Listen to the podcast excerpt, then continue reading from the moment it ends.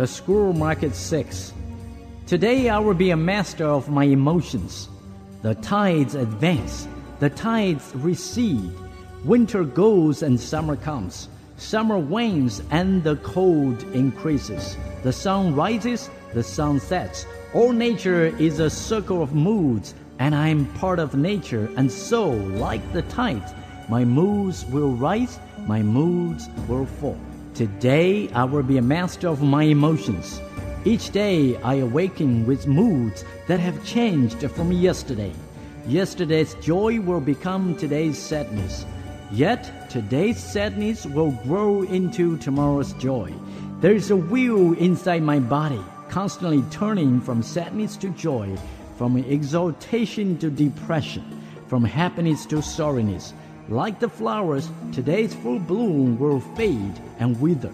But I will remember that as today's dead flower carries the seed of tomorrow's bloom, today's sadness carries the seed of tomorrow's joy. Today I will be a master of my emotions. How will I master these emotions? Unless my mood is right, the day will be a failure. Trees and plants depend on the weather to flourish, and I make my own weather. If I bring rain, gloom, and pessimism to my friends, they will react with rain, gloom, and pessimism. If I bring joy and enthusiasm and laughter to them, they will react with joy and enthusiasm and laughter. Today I will be a master of my emotions.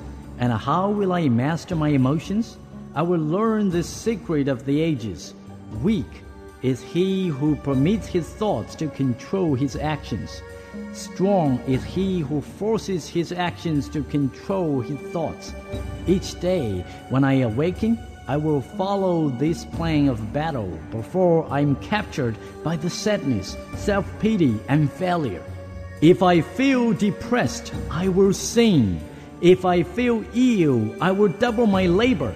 If I feel fear, I will plunge ahead. If I feel uncertain, I will raise my voice. If I feel poverty, I will think of wealth to come. If I feel incompetent, I will remember past success. If I feel insignificant, I will remember my goals. Today I will be a master of my emotions. Despair and sadness are simple to recognize, but there are others which approach with a smile and the hand of friendship. They can also destroy me. I must never relinquish control. If I overindulge, I will think of past hungers. If I feel complacency, I will remember my competition. If I enjoy moments of greatness, I will remember moments of shame. If I attain great wealth, I will remember one unfed mouth. If I become overly proud, I will remember a moment of weakness. If I feel my skill is unmatched, I will look at the stars.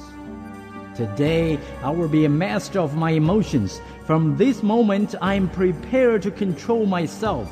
I will master my moods through positive action. And when I master my moods, I will control my destiny. Today I control my destiny, and my destiny is to become the greatest man in the world.